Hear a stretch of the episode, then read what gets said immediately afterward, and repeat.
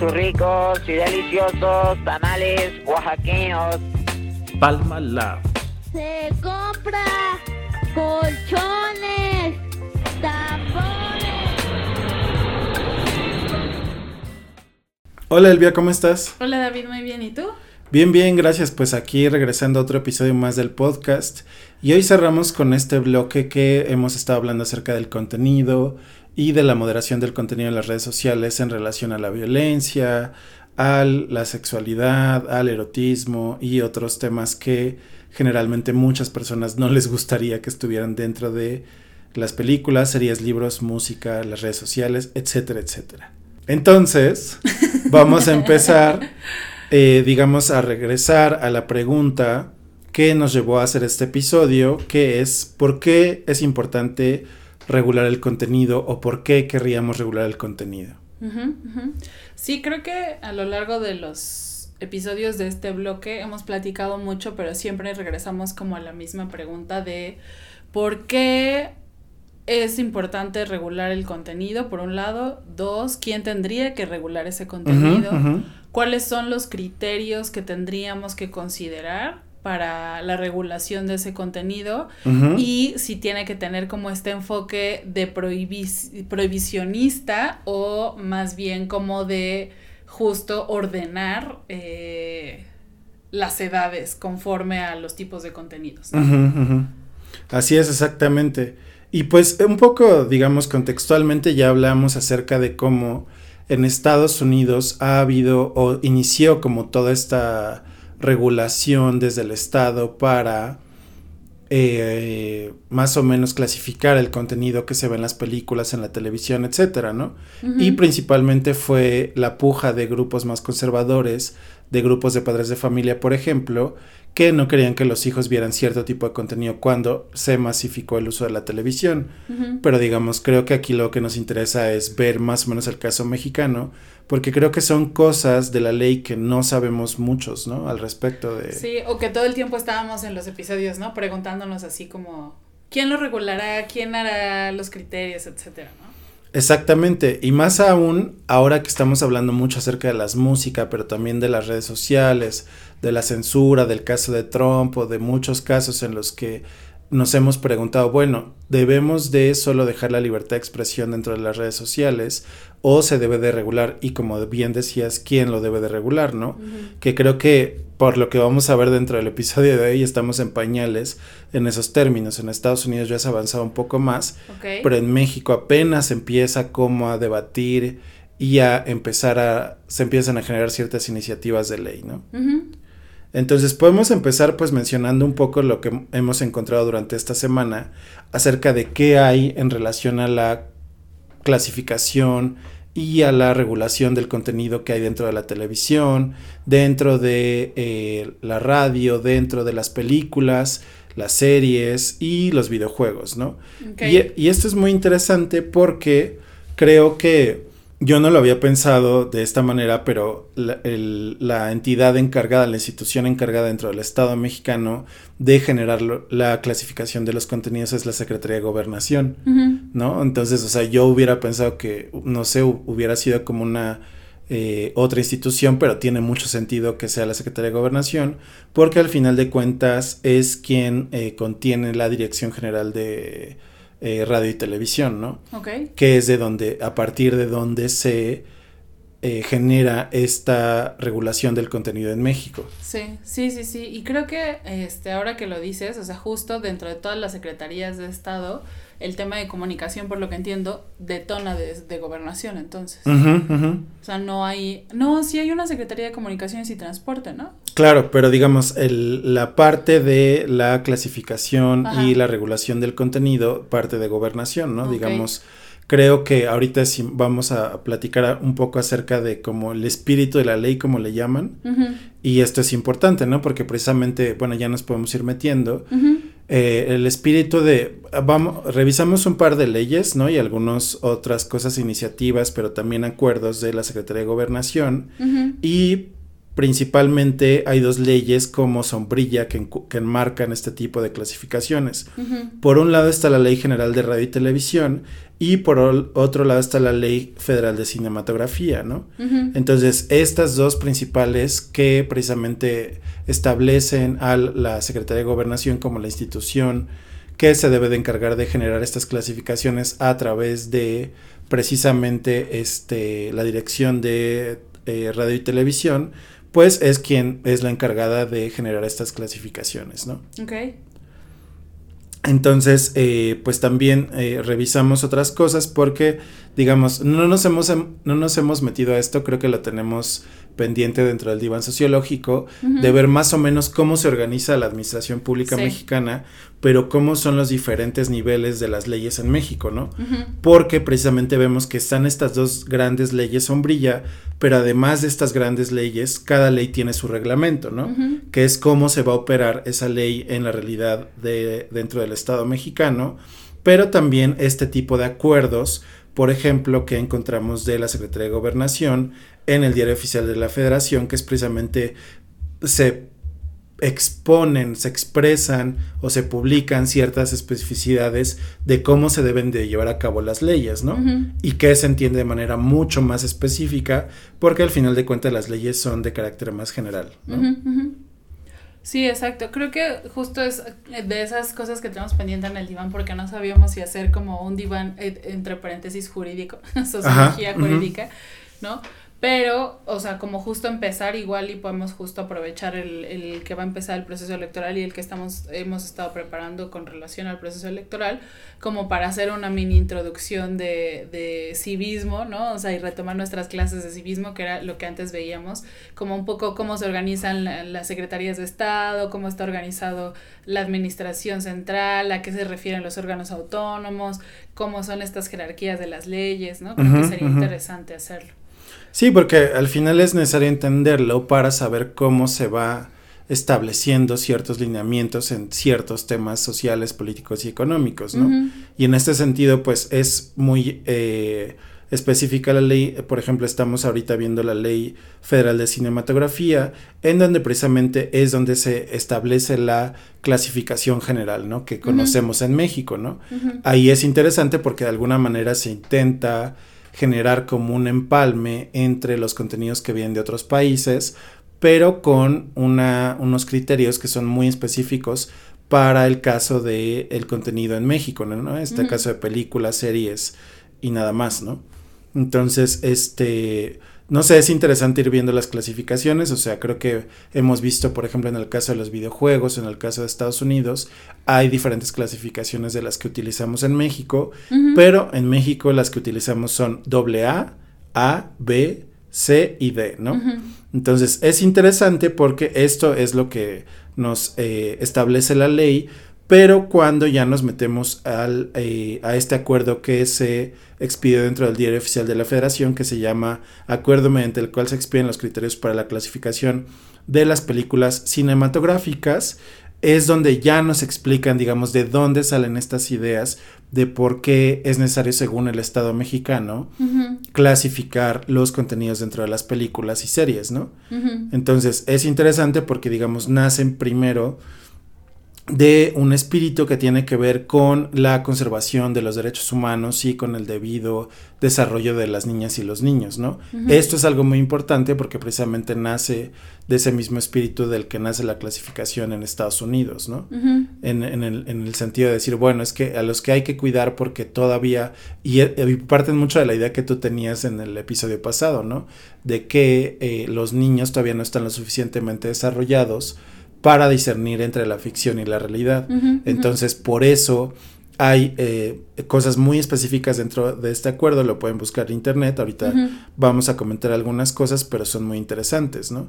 Entonces, algo que creo que es muy interesante comentar es que las clasificaciones de la AA, que va para contenido que es adecuado para niños menores de 7 años o más grandes, hasta la eh, clasificación eh, C, hasta la clasificación B, ¿no? Que es la B15, que es la clasificación para los adolescentes, que ya se tiene un mayor desarrollo psicológico, mental, una mayor madurez y precisamente ellos dicen, bueno, tiene un mayor nivel de discernimiento y conciencia de las consecuencias de las acciones, entonces pueden tener un juicio de qué es lo real y qué es lo eh, no real, pero también ponen como ciertos lineamientos para decir, bueno, estas películas para menores de 15 años, pues no tienen, eh, no deben de tener violencia extrema, no deben de tener contenido sexual explícito, etcétera, etcétera.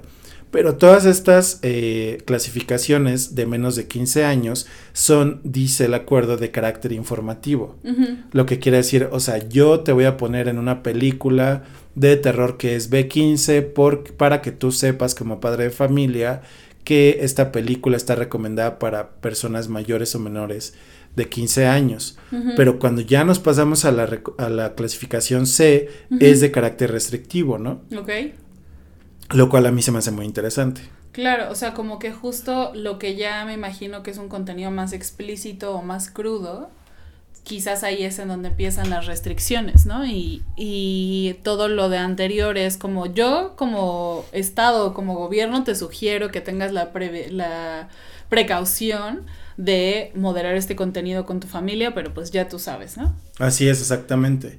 Y pues eso, ¿no? son ese tipo de cosas que ya nos expresan mucho más en este, en este acuerdo, ¿no? Que digamos las definiciones de qué para ellos qué es el horror, qué es el sexo, sugerido, implícito y explícito, ¿no? Mm, Diferencian entre este tipo de, de, de, conceptos, que es importante porque la ley va a determinar cómo eh, va a clasificar en relación a este tipo de contenidos dentro de las películas, cómo van a clasificar cada una de las de los de las etapas o de las jerarquías de clasificación, ¿no? Entonces es interesante que precisamente toman en cuenta la maduración, como tú lo decías muy bien en el episodio pasado, de las personas y cómo se considera que las personas después de los 18 años ya tienen un criterio mucho más formado y pueden diferenciar entre lo que es la fantasía y lo que es la realidad o lo que es la ficción y la realidad. Y digamos tienen más criterios para saber eh, porque, por ejemplo, bueno, voy a hacer en paréntesis, tienen más criterios para saber, eh, digamos, decidir por ellos mismos o ellas mismas qué tipo de conductas son eh, permisibles o no. porque antes de las clasificaciones de los 15 años, aquí es el paréntesis, precisamente cuestiones como el sexo explícito o, por ejemplo, el uso de drogas, está muy limitado en el sentido de que si se utilizan drogas en la pantalla, por ejemplo, tienen que eh, expresar las consecuencias nocivas de las drogas. Es decir, se, se, intenta no exaltar ciertas conductas criminales, ni el uso de drogas, ni el sexo en ciertas maneras, ¿no? Ok, y creo que ahí, por ejemplo, me surgen dos dudas. La primera es, o sea, ya con base en esta clasificación, ¿quién ve el contenido y quién decide qué categoría es? ¿No? Esa sería la primera. Y dos, eh, o sea, como llamas el, el, proceso tal cual, ¿no? Porque digamos, la autoridad encargada de estar administrando la regulación de contenido es gobernación, pero a través de la dirección misma o hay alguien como eh, que lo hace específico, o sea, ya quién ve el contenido y quién es el que, el que pone la estampita de es doble A, es A, es B, ¿no? Es B15 este, creo que eso sería como interesante ver porque una de las cosas que nosotros hemos eh, eh, o nos gusta enfatizar mucho es pues que a final de cuentas todos tenemos un sesgo y todos tenemos como, o sea, a pesar de que la ley pueda ser muy explícita en los criterios que se tienen que seguir, o sea, ya a la hora de aplicar, creo que tanto tú en tu trabajo como yo nos hemos dado cuenta que eh, uno puede ser o sea, ya que lo tienes y tienes las instrucciones y tienes el manual para aplicar cuál es la que vas a poner, te, surgen dudas, ¿no? Y también ya entra mucho el criterio de la persona que con toda la información que tiene, qué clasificación le va a poner y qué sesgos podría tener esa persona para poner esa clasificación, ¿no? O sea, y que qué tanto los criterios que nos están dando son útiles para hacer esa clasificación objetiva quitando el sesgo de izquierda o derecha, ¿no? O sea, como, como un poco menos el, el sesgo para efectivamente decir, ah, bueno, independientemente de que esta persona es sumamente conservadora, cumplió los criterios y esta película de verdad corresponde a esa categoría, ¿no? Porque creo que todos nos ha pasado, por ejemplo, que vemos algo que está catalogado como B15 y decimos, Meh", ¿no? O sea, como que no entendemos muy bien por qué la clasificación es así, ¿no? Entonces, a lo mejor un poco tú, tú te clavaste más en leer los criterios, nos puedas dar como esta opinión eh, en, en relación a esta, esta contraste que me sale o, me viene a la mente, ¿no? Sí, pues creo que primero, digamos, mencionar precisamente que tú cuando haces una película, o digamos, seguramente los estudios cuando traen una película del extranjero para eh, eh, exponerla en México, o sea, cada productor o cada persona que quiera difundir una película un programa de televisión o una serie en México tiene que acercarse para pedir precisamente a la Dirección General de Radio, Televisión y Cinematografía que a través de un trámite que ellos estampen su película porque sin ese sin esa clasificación no puede salir al público.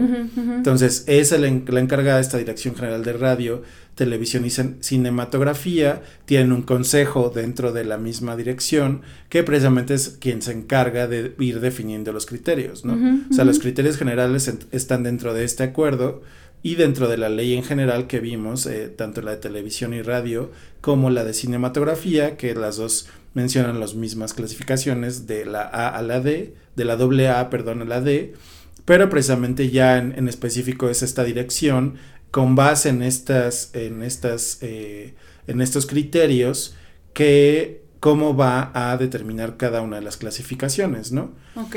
Y, o sea, desde su punto de vista, eh, algo que también es interesante que nos va a servir para pasar después a otro punto mucho más complejo que tiene que ver con la regulación del contenido en Internet, lo que quieren es tener un balance entre clasificar los contenidos, pero también permitir la libertad de expresión.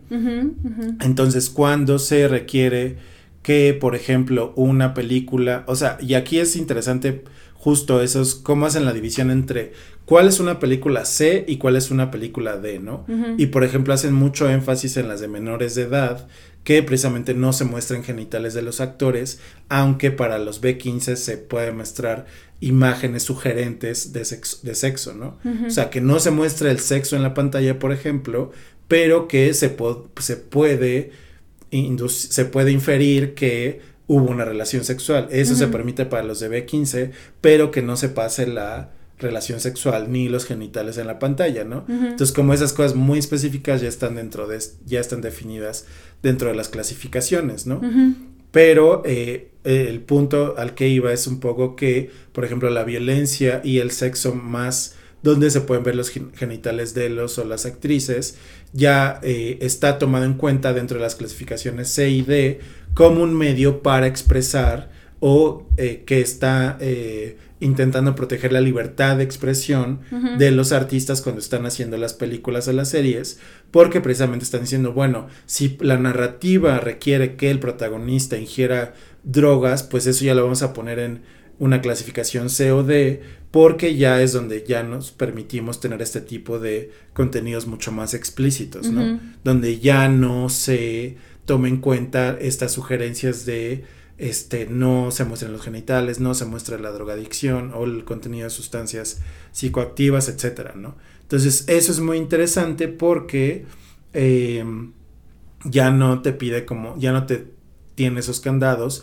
porque está diciendo, bueno, sí puedes expresar dentro de un producto cultural como una película, sí puedes expresar es, eh, una historia a través del sexo, a través del consumo de drogas, pero esas historias ya se van a clasificar dentro de las clasificaciones C y D, ¿no? Ujú. Y creo que lo que me parece interesante es ver que no hay como una preferencia por eh, violencia o sexo, como un poco el contraste que nosotros hacíamos al, al inicio y que era de una de las dudas principales, ¿no? Como eh, socialmente hay un control mucho más claro en eh, regular o administrar el contenido que es explícito en sexo al violento, ¿no? O sea, como esta percepción inicial que yo tenía, no, no me acuerdo si, si la compartías tú conmigo, pero mi percepción es que hay una aceptación mucho más grande de la violencia que del contenido sexual, ¿no? Pero justo vemos en, el- en los criterios que van a la par, ¿no? O sea, el punto es qué tan explícita es una escena en cualquiera de los dos temas. ¿no? Así es, exactamente. Sí, y eso es interesante porque, digamos, ya tenemos una definición del Estado que nos dice, pues, o sea, las dos eh, son permitidas hasta cierto punto dentro del contenido de acuerdo a estas clasificaciones, ¿no? Y también, no sé, es interesante como otro par de cosas que precisamente, por ejemplo, dicen, bueno, hay que cuidar los derechos de los niños y las niñas y el uso, por ejemplo, de menores de edad en la pornografía. Este tipo de cosas también las están cuidando cuando están pensando en este tipo de leyes, ¿no? Y eh, otra cosa que se me hacía muy interesante, de acuerdo a la pregunta que hacías anteriormente, es que justo una de las cosas que cuidan, ellos están, están buscando el equilibrio entre eh, la libertad de expresión, pero que ningún, eh, ningún contenido dentro de las películas sea censurado a través de precisamente ideologías políticas, ¿no? Entonces, digamos que cualquier, digamos, ahora han estado mucho en las, en la opinión pública como las películas del, es Luis Estrada, ¿no creo? La, la última que hizo que el Mm, presidente sí. Estuvo muy en desacuerdo con ella porque según Sí. él pinta un México que ya no existe, etcétera, Ajá. etcétera, ¿no? Según él. Pero justo creo que es interesante que ellos intenten al menos cuidar como esta parte, ¿no? Y yo creo que tu percepción, que yo sí comparto también, pero la comparto más en un sentido tal vez no en que el Estado tenga esta, este sesgo en pensar que el sexo es, es peor visto dentro de, la, dentro de las películas o los contenidos que la violencia, pero yo creo que ese es un feeling más social, ¿no? Yo creo que es, desde mi punto de vista, un proceso más social en el que la opinión pública sataniza mucho más del contenido sexual Sí. que la violencia. Sí, creo que justo, digo, eh, continuando con este comentario, o sea, creo que es eh, interesante ver cómo eso, ¿no? Eh, una de las cosas que también discutimos mucho en los episodios anteriores en este tema fue, o sea, cómo hay mecanismos sociales y mecanismos jurídicos, ¿no? Entonces, en el caso del mecanismo jurídico vemos que trata de ser como mucho más neutro y en el caso del mecanismo social, con base en nuestra percepción, claro está, ¿no? Ahí creo que sería interesante eh, leer sus comentarios al respecto si consideran que este está mucho más protegido como el o está mucho más regulado en términos de contenido sexual que en términos de contenido violento, ¿no? Pero digamos que justo en el tema social podríamos decir que con base en nuestra percepción y con lo que estamos revisando está un poco más sesgado a proteger eh, a- o regular el contenido de contenido sexual que el caso de la violencia, ¿no? Que es como más normalizado. O sea, como que el tema de la violencia no es tan, no es tanto de preocupación, ¿no? Sí, exactamente. Pareciera, pareciera. Y creo que algo interesante que yo no pude encontrar, pues fue precisamente regulación que tenga que ver con la música en relación al contenido, ¿no? O sea, este, estas, estas normativas aplican para radio, televisión y todo, ¿no? Ajá. Pero no hay en específico este tipo de clasificaciones para los discos, para la música, ¿no? O sea, hemos visto que, por ejemplo, los discos de Estados Unidos, precisamente por toda esta revolución de los grupos de padres de familia, ya traen Ujú. ciertas, eh, no todos los discos, pero los que tienen contenido explícito tienen una marca, ¿no? De 18 más, ¿no? Entonces, este, precisamente yo no encontré en, term- en o temas el famoso que de los discos que venía, el parent... eh, parental advice, or eh, advi- sí, no me acuerdo cómo era, ajá, era- exacto.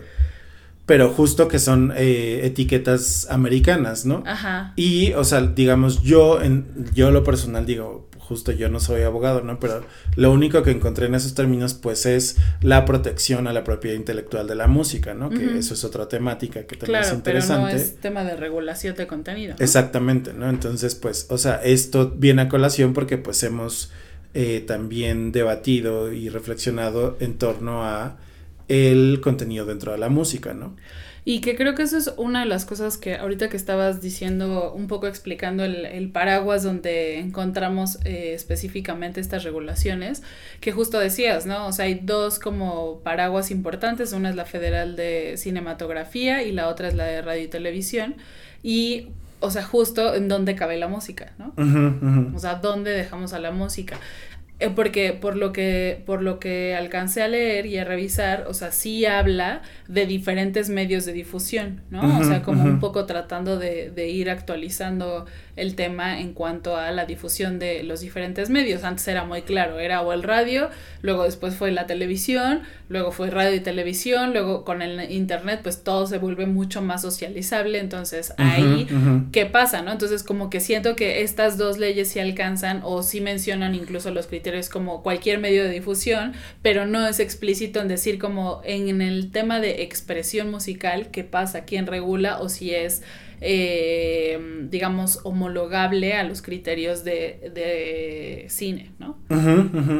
Sí, creo que justo aquí, digo, nos das un poco el pie para pasar a esa otra temática que que creo que es mucho más compleja en términos de que no hay regulación todavía hoy en México, que se está discutiendo mucho en Estados Unidos, como ya lo veníamos platicando, ¿no? Por ejemplo, que tiene que ver con la moderación de contenido en las redes sociales, que es un tema muy fuerte porque incluye no solo al Estado, o sea, digo, de, cierta manera es igual porque también son empresas las que generan esos contenidos de la televisión, pero en este caso pues ya empresas de tecnología como Facebook, Twitter, empezaron a entrarle a la tarea de la moderación de contenidos, ¿no? Entonces, cada, o sea, Facebook es el ejemplo más claro, me parece, porque es el que ha metido más fuerza y tiene incluso un consejo de moderación de contenido que precisamente intenta cuidar que no se publica pornografía, contenido con copyright, violento. contenido violento, que en Twitter todavía podemos encontrar, ¿no? Todo,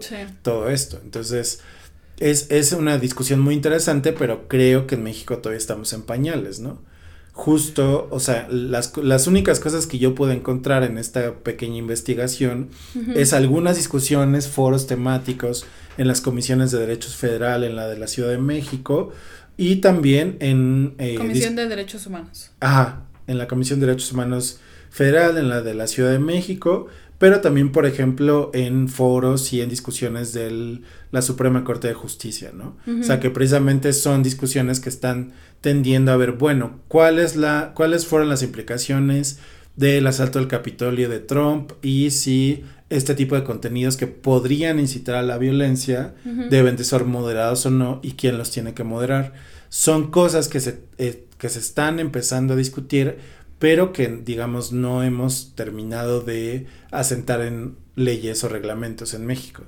Y creo que eso es interesante porque la lógica del cómo funciona Internet es distinta a cómo estamos queriendo regular los contenidos de los medios cinematográficos o de radio y televisión, ¿no? O sea, porque creo que la lógica de regular contenidos por la edad, ¿no? O sea, de si son violentos o si son o contienen como escenas eh, sexuales eh, explícitas, es distinta esa lógica a decir tengo que regular contenido en redes sociales para evitar la, el llamado a la violencia, el llamado a la pornografía, o sea, y cómo tendría que hacerlo. desde mi perspectiva tienen como distintas lógicas, ¿no? Y es interesante ver cómo a final de cuentas ambos entran como en el género de regulación de contenidos, pero tienen como esas lógicas bien diferentes, ¿no? Porque en Internet a final de cuentas no estás hablando de menores de edad, o sea, también estás hablando de personas adultas, hablando de temas, eh, pues eso, violentos o sexuales o, o, eh, o, mostrar contenidos de ese tipo y y ya no es la, esta lógica de decir, bueno, vamos a proteger a los niños, ¿no? Porque incluso hay como estos candados entre las mismas redes que si tú tienes, no sé, 13 años, no te ponen esos contenidos, ¿no? Entonces, como que esos primeros filtros ya muy básicos, las mismas redes los hacen, pero entonces ya estás hablando de regulación de contenido dentro de los mismos adultos que se supone que ya tenemos como la madurez para procesar y discernir y diferenciar ciertas cosas, ¿no? Sí, y que creo que algo que es interesante, que justo eh, estoy buscando el párrafo para ver si lo puedo leer rápidamente, pero en uno de los... Eh, de estas justificaciones de por qué son estas leyes, es muy interesante que para la ley y para, eh, para el Estado mexicano, de acuerdo a estas leyes, es muy claro que, ah, aquí está, lo, voy, voy a leerlo, ¿no? Son los criterios generales dentro de este acuerdo con el que se expiden los criterios generales para la clasificación de películas, ¿no? Dice, la industria cin- cinematográfica, como toda industria relacionada con la cul- cultura y el arte, influye en los comportamientos sociales. Las películas son modelos culturales de muy alta eficacia social para incidir en las conductas individuales, ¿no? Entonces, el Estado mexicano hoy nos está dando una respuesta a la pregunta que teníamos, ¿no? Mm, Claro. Desde sí, su sí. punto de vista, las películas, por lo menos, son productos culturales que pueden influir en la conducta de las personas, ¿no? Lo traigo a colación precisamente por, por la discusión de Trump y el Capitolio, ¿no? Que tiene que ver con, bueno, ¿cómo pasaríamos este espíritu de que el Estado en México sí considera que los contenidos pueden influir en las personas? Pero aquí es diferente porque, digamos, no solo se trata de que Facebook está creando esos contenidos, sino que las personas, los y las ciudadanas, estamos escribiendo y estamos generando los contenidos en esas plataformas de internet, ¿no? Entonces ahí hay como una diferencia en la regulación, o sea, no es algo que yo voy a proyectar en la televisión o en los cines que al final de cuentas están regulados por el Estado mexicano, sino que son opiniones o son contenidos que están siendo eh, difundidos a través de los portales de internet que no están regulados todavía por el Estado mexicano. Sí, creo que es, es interesante justo este, este párrafo, bueno, esto que lees, porque como lo dice, o sea, no es que te establezca una relación causal entre que el contenido va a hacer que la gente haga, sino está planteando como justo muy matizada la situación, ¿no? Decir, o sea, son modelos culturales que tienen alta eficacia para incidir, ¿no? O sea, no está diciendo hay una relación causal, sino te está diciendo es un modelo que consideramos es muy eficiente para modificar esa conducta, pero no dice es una causa de, eh, de modificación de la conducta. Entonces creo que justo lo pone en palabras muy interesantes para decir no hay una relación causal, pero sí hay una influencia que hay que reconocer, ¿no? Ujú, ujú. Sí, eso es interesante porque justo, o sea, digamos, creo que estoy intentando recordar, eh, porque digamos, aquí lo que nos interesa es el caso de México y a lo mejor otros países de América Latina que tienen este tipo de leyes parecidas, pero en el caso de, no sé, de Estados Unidos, por ejemplo, cuando fue todo el tema de la violación de la pri- privacidad por Facebook, ellos tenían, o sea, no sé, conocemos que las estructuras constitucionales de los dos países son diferentes, ¿no? Entonces, en el caso de Estados Unidos, no se hacen reformas a la Constitución, la Constitución es la misma desde hace Ujú. 300 años, pero se hacen, eh, Bueno, la nuestra también. se hacen, este, ¿qué?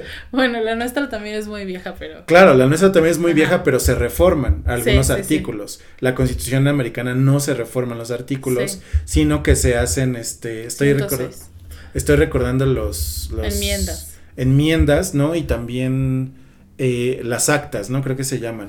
Entonces, por ejemplo, justo hay un acta o la Privacy Act que precisamente eh, fue elaborada creo que en mil- leyes. 1980 a finales del, del siglo XX y esa es la que se recupera y se enmienda para pensar en los términos de la privacidad. O sea, el punto que quiero llegar es que estas leyes que ya tenemos podrían adecuarse y podrían reformarse precisamente para poder abarcar los nuevos contenidos que no solo son en cine, sino en la televisión o en el radio, sino que también son en el, internet, ¿no? Y cómo se habrían de eh, cambiar este tipo de leyes para que se regule precisamente este tipo de contenidos dentro de las plataformas sociales, ¿no?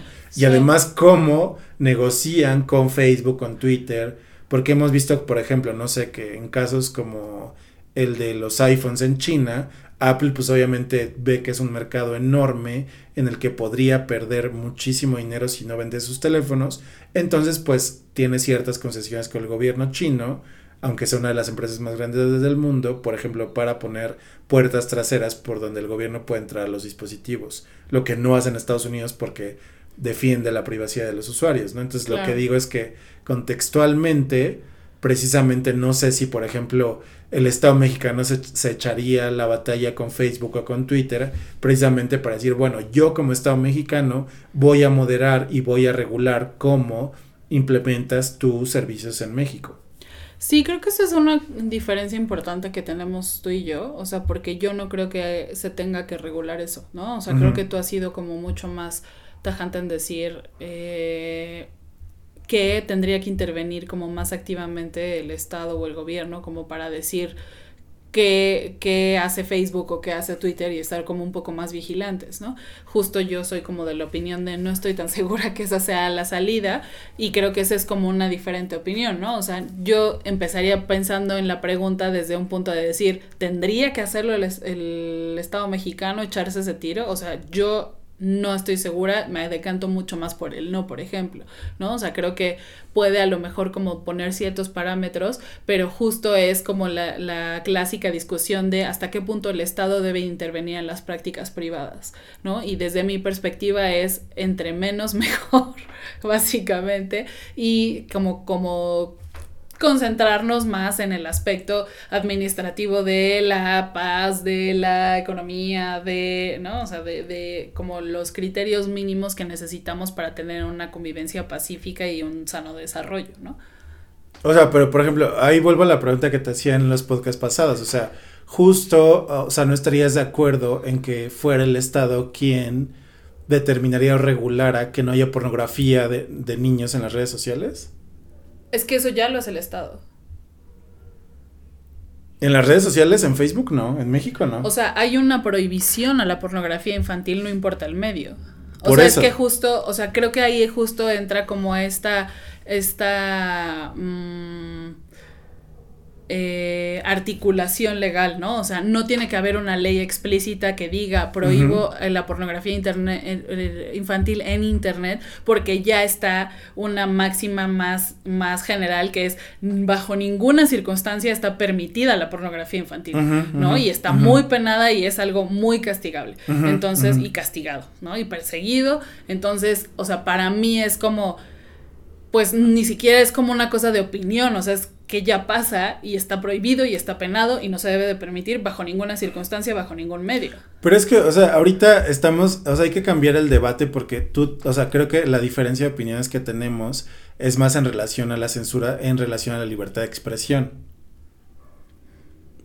O sea, de- dentro de las redes sociales. O sea, yo creo que el Estado, precisamente, eh, pues, o sea, no creo que debería meterse precisamente en la regulación de la libertad de expresión porque ahorita justo vamos a mencionar un- una iniciativa de ley que hubo por ahí perdida, pero precisamente, o sea, yo me refiero más a, o sea, ¿quién debe de ser el actor que modera los contenidos dentro de las redes sociales? ¿Facebook o el esta o cada estado? Es que para mí tiene que ver con, O- o, sea, hay leyes que la empresa debe de cumplir cuando tiene actividades en cada país. Entonces, en el caso de Facebook y Twitter y todas las redes sociales, tienen que acatar las leyes mexicanas si quieren ejecutarse en México, ¿no? O sea, si quieren tener una vida en México, pues tienen que acatar las leyes mexicanas. Entonces, por eso digo, o sea, de principio para mí hay como leyes básicas que cada empresa tiene que cumplir, que tratan ya de cierta forma garantizar como ese piso mínimo de convivencia sana, no violenta y este como con ciertas condiciones, ¿no? Entonces, para mí, o sea, esa, esa pregunta es como se responde así, por eso, por eso me fui a ese lado, ¿no? O sea, porque hay ciertas condiciones que las empresas deben de cumplir si quieren trabajar en México, tienen que cumplir la ley me- mexicana y eso implica no pornografía infantil. Considero que además de eso, la empresa como una buena práctica puede implementar estrategias, mecanismos, herramientas para regular que justo o tener como estos candados para cumplir la ley de mejor manera posible, sí, sí creo que lo puede hacer la empresa. O sea, ¿quién debe decidir qué contenidos se impiden dentro de una plataforma? O sea, lo que está pasando en la realidad, o sea, no hay que irnos al ideal jurídico, lo que está pasando en la realidad es que Facebook tiene un consejo que decide y que ahora en la actualidad es muy duro para no permitir ciertos contenidos porque se les pasaron muchísimas cosas, lo cual no pasa en muchas otras plataformas, lo cual no pasa en muchos otros sitios en internet, o sea, Facebook Yo creo que Es- sí, o sea, Twitter tiene mucho contenido explícito y nadie se queja de eso. Es, es precisamente mi punto. O sea, entonces ahí, o sea, ¿quién es el que debe de forzar a Twitter a que cumpla con ese tipo de restricciones a los contenidos. No debe ser un consejo en Twitter, debe ser cada estado en el que trabaje Twitter, en el que eh, esté Twitter presente. O Reddit, o 4chan, o todas estas redes eh, que hay o todos los sitios de pornografía, etcétera. O sea, a, lo que quiero llegar yo un poco es a que yo considero la razón. yo considero que debería de haber un modelo de lo que se llama la gobernanza en el que precisamente, o sea, sí, Facebook tiene sus términos y condiciones y su consejo de contenido, qué bueno pero cada, o sea, pero Facebook y cada estado deberían de trabajar entre sí mismos para ver, bueno, en México hay estas leyes, como tú bien dices, y creo que eso ya se hace, pero en el sentido de que muchos otros sitios no lo hacen porque son mucho más descuidados, porque precisamente no tienen esta cuidado como porque no han tenido los resbalones que ha tenido Facebook en términos de privacidad, de precisamente moderación de contenido, o sea, de repente justo no se te puedes encontrar en Reddit cosas muy feas que son quitadas más o menos rápidamente, pero que puedes llegar a ver porque se tardan un poco más en quitarlas. Sí, sí, porque Facebook es mucho más eficiente. Claro, claro. Entonces, o sea, creo que Facebook es uno de esos ejemplos que por la manera en la que el gobierno de Estados Unidos precisamente lo presionó, o sea, a través de audiencias, a través, o sea, no sé si te acuerdas de todas las audiencias que tuvo Mark Zuckerberg, o sea, no es que Facebook por sí mismo haya decidido regularse, sino que lo presionó para que se autorregular, entre comillas, los contenidos el gobierno de los Estados Unidos. Sí, bueno, primero, o sea, entiendo yo que las audiencias iban más en relación a la protección de la privacidad que en relación a la moderación de contenido. Y creo que, o sea, no es, eh, o sea, creo que es importante hacer una diferencia porque son eh, temáticas con lógicas distintas, ¿no? Como ya como ya estábamos platicando antes, ¿no? O sea, una cosa es regular el contenido para diferenciar qué contenido debería de, de, ser accesible con base en la edad de las personas y otra cosa es regular contenido en cuanto a eh, qué puede desencadenar como acto violento o como fomentar la pornografía, etcétera, ¿no? o conductas prohibidas por la ley en general, ¿no? Y eso es distinto, o sea, creo que son cosas distintas y creo que tienen lógicas distintas. Entonces las audiencias, específicamente según recuerdo, eran enfocadas a la protección de la privacidad de las personas. Es que Facebook ha tenido 8000 audiencias, Mark Zuckerberg. O sea, una de las audiencias fue por todo el tema de Cambridge Analytica, que precisamente era por la privacidad, pero otra de, otro de los procesos jurídicos que tuvo con el gobierno de Estados Unidos fue por la eh, probable intromisión del gobierno de Rusia en las elecciones del 2018. Ahí sí fue un tema de contenidos. O sea, fue un tema de tú Facebook no puedes permitir que los rusos pongan promociones acerca de la derecha en Estados Unidos y ahí sí fue sobre los contenidos. Claro, y pero, o sea, a eso me refiero, o sea, una cosa es protección de la privacidad de los usuarios y otra cosa es regulación de contenidos, ya sea porque violente cualquier ley, pero justo, o sea, volvemos al punto, desde mi perspectiva, una cosa es que el gobierno esté salvaguardando el cumplimiento de las leyes y otra cosa es que el Estado haga activamente medidas para decirle a las empresas privadas e meterse en la vida privada de esas empresas. O sea, para mí son cosas diferentes. Por eso, es que, es que por eso te decía que había que cambiar el, eh, el la discusión a no en temas de, de, libertad de expresión y censura, que tú es lo que más defiendes, términos de no se metan, sino precisamente en estos términos de sí, obviamente, con, a través de esas audiencias, el gobierno de los Estados Unidos está cuidando la implementación de la normatividad americana, ¿no? Eso estoy totalmente de acuerdo, pero por eso precisamente dijeron, es que un gobierno exterior no se puede venir a intervenir en las elecciones y no puedes tú promocionar ni permitir contenidos de las eh, eh, las versiones más radicales de la derecha americana, ni que los rusos eh, fomenten y promocionen ese tipo de visiones, porque lo que quieren es desestabilizar las elecciones.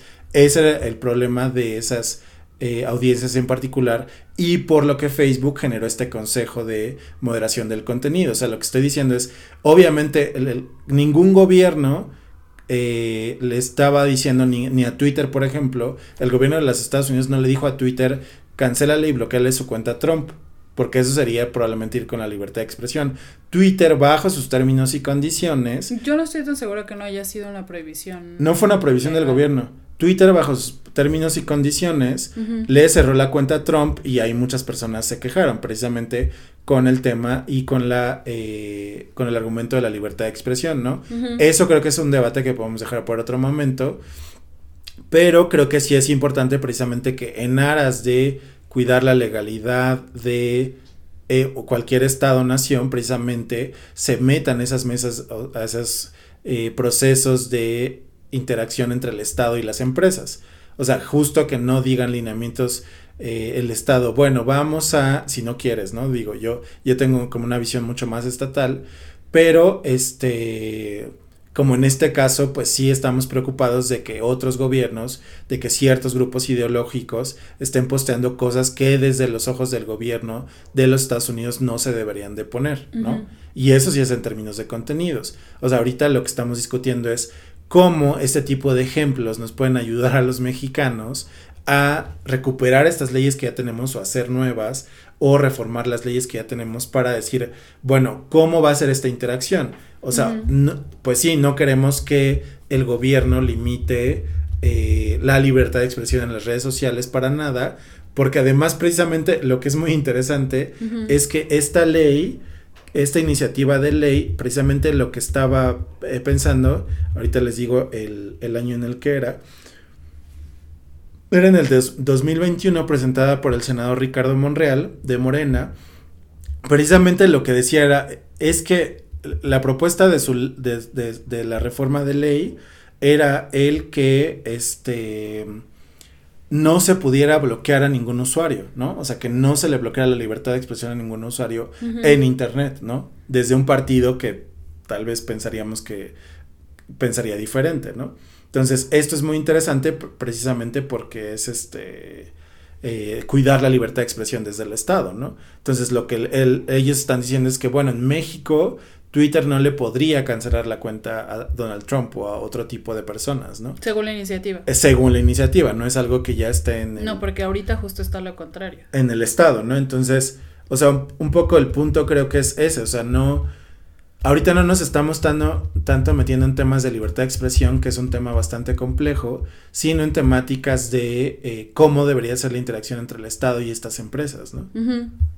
Sí, o sea, es que justo yo regreso a mi punto original. o sea, para mí es muy claro que en el tema de la regulación de contenidos, las empresas tienen que cumplir la ley del país en el que están. O sea, no estoy hablando del deber ser, no estoy hablando de una situación hipotética. O sea, es, si tú vas a llevar y, y- llevar a cabo acciones eh, eh, comerciales dentro de un país, en el caso de México, tienes que acatar las leyes mexicanas. Entonces, en el caso de la regulación de contenido, para mí es claro que si se trata de pornografía, pues el Estado tiene todas las facultades para intervenir y este, regular esos contenidos, toda vez que no es un contenido que esté, o sea, que no solo no está permitido, sino es una conducta que está penada. Ujú, ¿no? O ujú. sea, se castiga la pornografía infantil. En el caso de la legislación electoral o en el caso de las de la de las publicaciones que se relacionen con los procesos electorales también está muy delimitado que sí se permite y que no se permite. Incluso el. Instituto Nacional Electoral, justo las medidas cautelares que en las últimas semanas hemos visto, justo se refieren a regular el contenido en Internet, en redes o en, en espacios eh, en línea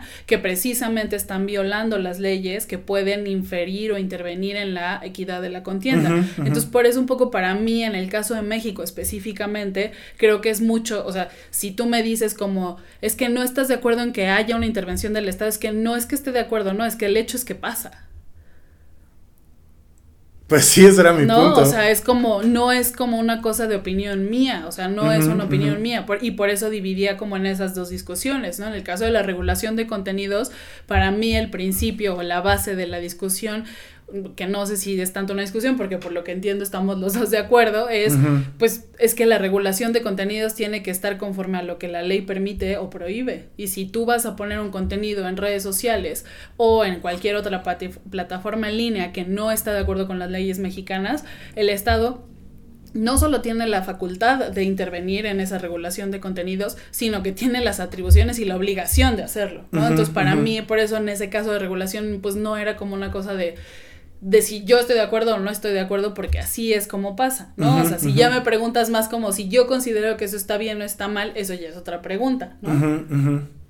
Sí, que a lo mejor podría más ir en el espíritu, según yo entiendo, de, De bueno, debatir qué podríamos cambiar. de vamos a dejar la libertad de las empresas privadas y que el Estado les ponga las condiciones eh, como es el neoliberalismo, ¿no? O sea, que, le- que el Estado les ponga las condiciones más, este, para su desarrollo empresarial e individual a todas las personas y que no se meta tanto en la vida individual y, y privada de las personas y las empresas, ¿no?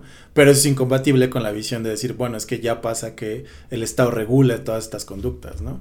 Pues para mí no es incompatible porque justo una cosa tiene que ver con, eh, con esos pisos mínimos que están marcados en la ley para mantener como la vida armónica, ¿no? En términos como más generales para abarcar todos los posibles temas. Y otra cosa tiene que ver con justo debatir si, si consideramos qué más podría hacer el Estado para regular esos contenidos, ¿no? O sea, para mí ese piso mínimo es inamovible en el sentido de decir, si estamos prohibiendo la pornografía infantil, no vamos a discutir si se permite o no se permite.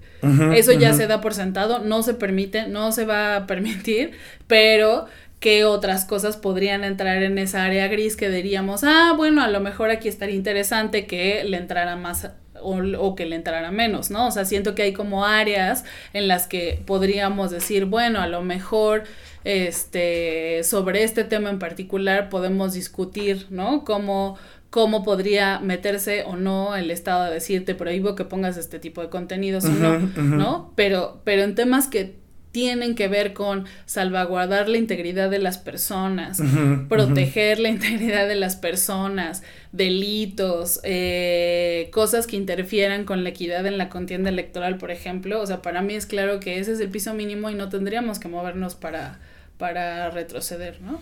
Pero te voy a preguntar algo solo para, eh, o sea, creo que precisamente esto nos enseña la complejidad de la regulación en términos de los contenidos en Internet, ¿no? Que es esta última parte del episodio que estamos hablando. O sea, es decir, creo que de alguna manera tenemos entre comillas claro cuál es la regulación que hay en, en, en, en la televisión, en, en el cine, etcétera. Pero hay una complejidad mayor en términos de cómo se regula esto en Internet, ¿no? O sea, creo que es, es muy es muy complejo porque incluye precisamente al Estado, los ciudadanos, estas empresas de tecnología eh, y eh, incluye el tema de la libertad de expresión, ¿no? Entonces, eh, digamos, mi pregunta sería en ese sentido, eh, porque, o sea, yo me quedé pensando un poco eso, ¿no? El presidente de México, bueno, ahí yo tengo mi respuesta, ¿no? Pero te la voy a hacer a ti porque, porque este, para, para que la respondas de tu manera, ¿no? El presidente de México argumentaba que se estaba censurando su libertad de expresión porque no podía hablar acerca de los posibles precandidatos o precandidatas, ¿no? De su partido, pero también de otros partidos, ¿no? O sea, vimos el tema que hubo con Xochitl Galvez, que se le indicó a través de estas medidas cautelares del, del Consejo, ¿cómo se llama? Tú te lo sabes bien, del, eh, de la Comisión del INE, Ah, la comisión de quejas. sí, la no, comisión de quejas eh, que le estableció estas precisamente estas medidas cautelares para que no hablaras y no publicara los números, por ejemplo, de las empresas de Xo- Xochitl Galvez, ¿no? Entonces, él empezó a argumentar, pues es que van en contra de mi libertad de expresión y lo que hicieron las medidas cautelares, que esto es muy interesante, le dijeron, baja estas X y Y mañaneras del canal de YouTube y de todas las redes sociales, ¿no?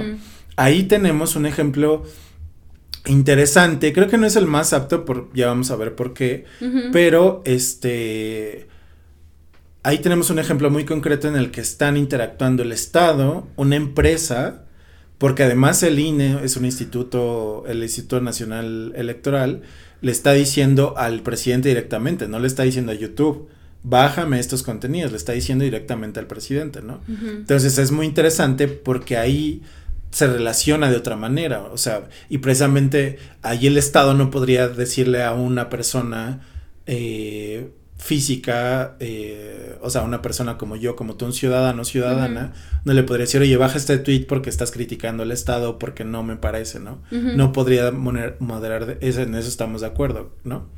Eh, pero precisamente este ejemplo de lo que pasó con el presidente y sus contenidos en, en YouTube y en las redes sociales, que le dijo el INE, bájalos, porque estás yendo en contra de la equidad de la contienda. O sea, ahí cómo lo resolveríamos. Creo que es un muy buen ejemplo, ¿no?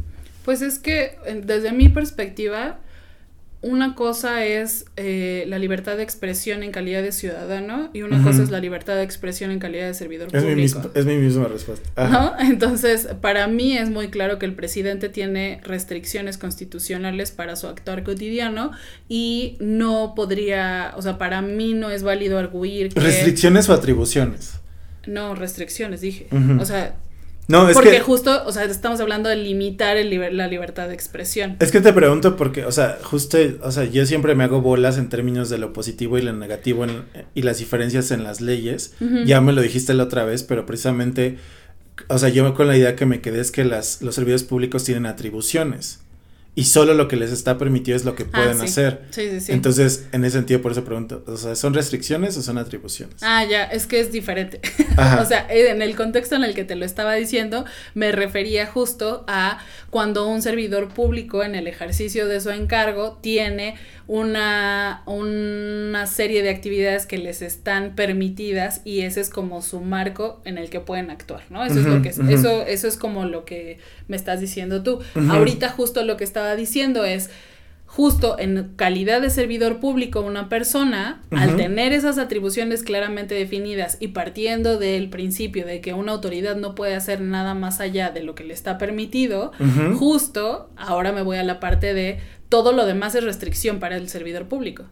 ¿No? O sea, si solo puedes hacer lo que te está explícitamente permitido, todo lo que no te está explícitamente permitido te está prohibido, ¿no? o sea, no lo puedes hacer. en ese sentido, o sea, por eso hago esta diferencia. Una cosa es ejercer mi derecho de libertad de expresión en calidad de ciudadano y otra cosa es el ejercicio de mi derecho de libertad de expresión en calidad de servidor público, porque siempre va a estar restringiendo mi libertad de expresión todas estas características que no puedo hacer como servidor público, ¿no? Entonces, y aquí me, gustaría traer a colación que justo en la Constitución es muy explícita en decir que está prohibida la, propaganda, la promoción personalizada, ¿no? Entonces, cuando tú me dices, ¿por qué el presidente no puede hacer promoción o propaganda de, este, de ciertas figuras en su calidad de presidente, para mí tiene sentido a la luz de que en su calidad de servidor público no puede ampararse en su libertad de expresión para darle vuelta a la constitución y hacer cosas que le están prohibidas, ¿no?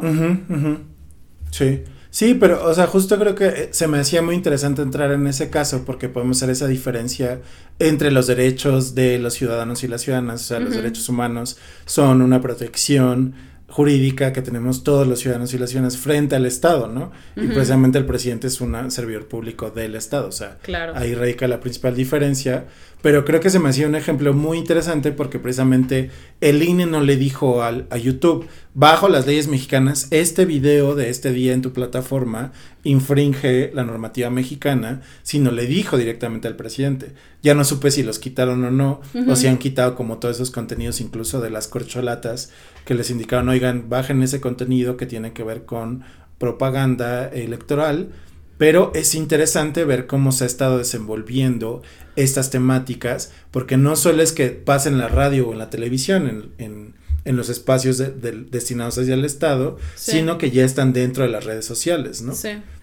Sí, que digo, eh, ahí eh, también este, seguramente hay como criterios jurídicos para, para delimitarlo, pero, o sea, justo eh, algo que, hace, que se ha visto en diversas leyes es como vas actualizando la aparición de Internet, ¿no? En, en, la vida cotidiana de las personas. Entonces, justo veíamos en, en los criterios que, que, encontraste que, a final de cuentas, aunque son criterios cinematográficos, ¿no? Como, como lo tradicional a lo mejor era como el film, ¿no? Y ponerlos y proyectarlos en el cine, pero pues ahora dice, por cualquier medio que esto sea distribuido, estas clasificaciones aplican, ¿no? Y un poco es lo mismo, ¿no? O sea, aunque antes solo la comunicación eh, institucional era por medios como el periódico, el radio, la televisión, ¿no? O sea, yo justo ahora que se viene el informe de gobierno, o sea, me acuerdo que en la escuela era una de las tareas que te dejaban todos los septiembre era ver el informe de gobierno, ¿no? Y creo que a partir de Fox o de Peña Nieto, no recuerdo bien, cambiaron como la modalidad de hacer estos informes, ¿no? Que hacían más bien como un discurso y entregaban al Congreso el informe, nos echaban tres horas de informe, ¿no? Como en, en mis tiempos de, de civismo e historia, ¿no? Entonces, digamos que en la medida de lo posible, pues el contexto y el sistema jurídico mexicano ha ido haciendo frente, pero, o sea, que esté en redes sociales no quita que deba de dejar de cumplir los criterios mínimos de, difusión de información institucional.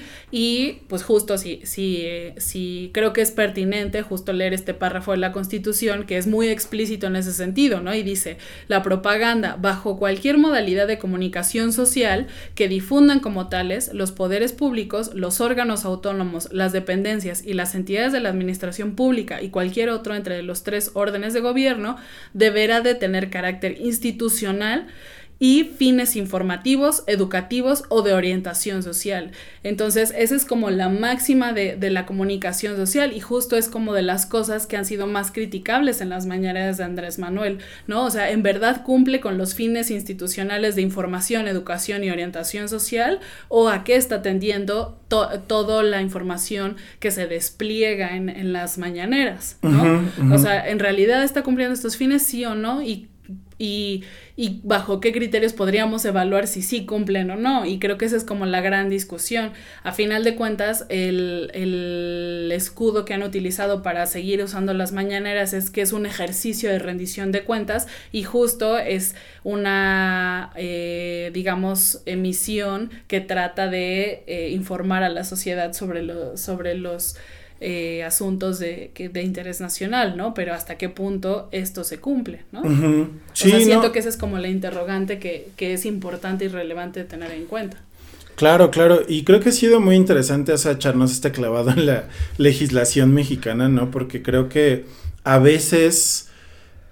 Para mí una cosa muy importante que debemos hacer y que creo que es un, un, poco el espíritu del podcast también es hablar de cosas que nos importan como mexicanos, ¿no? Y no, por ejemplo, creo que mucho este debate, al, al menos en internet y en redes sociales, uh -huh. está centrado en la legislación en Estados Unidos, en los debates dentro de Estados Unidos, y no estamos viendo o pensando cómo la legislación mexicana ya tiene herramientas, ya tiene elementos para la clasificación de este tipo de contenidos, pero también, o sea, cuál es, cuál es el camino que falta por recorrer y precisamente uh -huh. este tipo de regulación que se está empezando a hacer en Europa, en Estados Unidos, cómo se va a empezar a hacer y se va a empezar a y se está empezando a debatir en estos foros que, que mencionamos, ¿no? Uh -huh. Hay varios interesantes que se han llevado a cabo, pero precisamente cuál va a ser como la respuesta legal y legislativa a estos, a estos debates, ¿no? Obviamente la agenda legislativa también tiene tiempos e intereses y pues digamos creo que no creo que este sea uno de los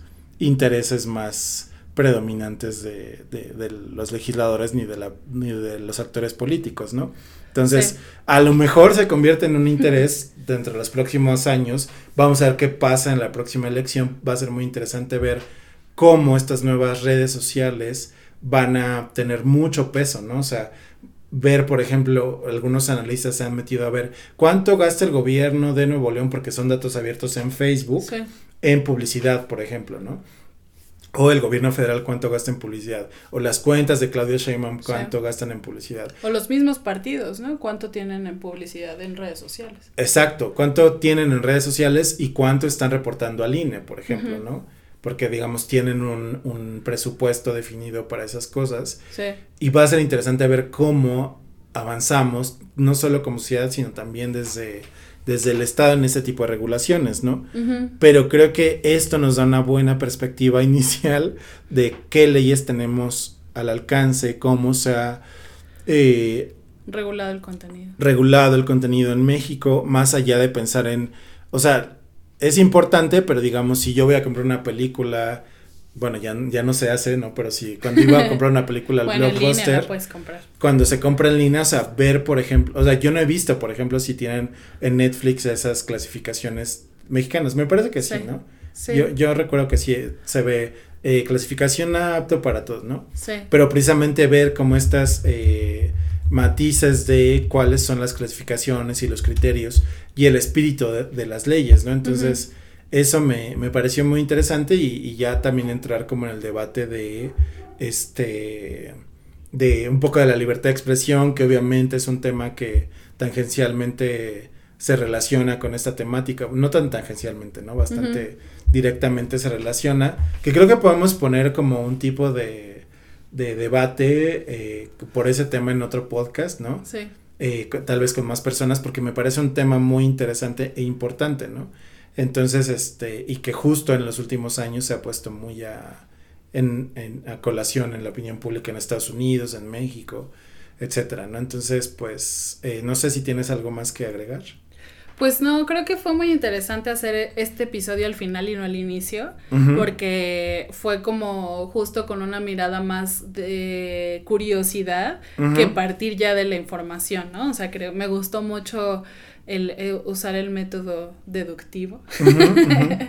Luego nos daremos unas, unos brincos a, a clases de metodología de la investigación, ¿no? Para, para explicar más a profundidad esto, ¿no? Pero justo partir como de estas nociones y estas percepciones que tenemos en lo cotidiano para partir de ahí sacar preguntas y resolverlas después con, con base en la, el sistema jurídico mexicano, ¿no? Entonces para mí fue como muy interesante eso y darme cuenta que no es, o sea, yo tenía la noción de que era una asociación civil la que regulaba por alguna razón, ¿no? Sé por qué me quedó esa idea. Sí, que es como la, la de Estados Unidos. Ajá, quizás por eso, ¿no? O sea, como es, como dices, ¿no? O sea, nos vamos mucho a lo que tienen allá y este dejamos de lado que la verdad es que en México eh, es un lugar común decir tenemos muy buenas leyes, el problema es que no se cumplen. Y en este caso, o sea, creo que justo con lo que vimos y con, con, con las preguntas que nos surgieron, podemos dar cuenta de que, pues sí, tenemos un paraguas bastante amplio y el camino pendiente a lo mejor sería como qué está pasando en el, muso- en el mundo de la música, pero en general creo que tenemos muchos elementos para decir, hay regulación de contenido, considera criterios objetivos, también a pesar digo que de, de que esos no puedan ser como necesariamente este, traslapables a lo social, ¿no? Pero digamos que en lo jurídico trata de ser como lo más objetivo posible y para mí eso es algo muy positivo. Y Totalmente. este y pues eso, creo que ya. Pues sí, muchas gracias a todos y todas por acompañarnos el día de hoy. Luego se nos olvida que está el video y Nos nada- vemos más Nada más estamos volteando. Pero bueno, gracias a todos por acompañarnos. El- A los que no sepan, pues ya también estamos subiendo algunos de los episodios en YouTube, también en Spotify, Apple Podcast, Google Podcast, Sí, porque son las plataformas más utilizadas. Pero también síganos en nuestras redes sociales que les vamos a poner en la descripción del episodio. Sí. Muchas gracias, Elvia. Y saludos a nuestro fiel seguidor, el Gaming News, Mateo. Saludos, Mateo. y muchas gracias. A una pequeñita que nos sigue en TikTok que se llama Vito. Ajá, Vi- Vi- Vita Coco, creo. Vita Ajá. Coco. Muchas gracias y nos vemos eh, la próxima semana. Adiós. Adiós.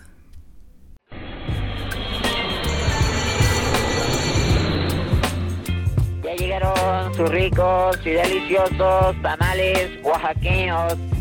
Palma Lab. Se compra colchones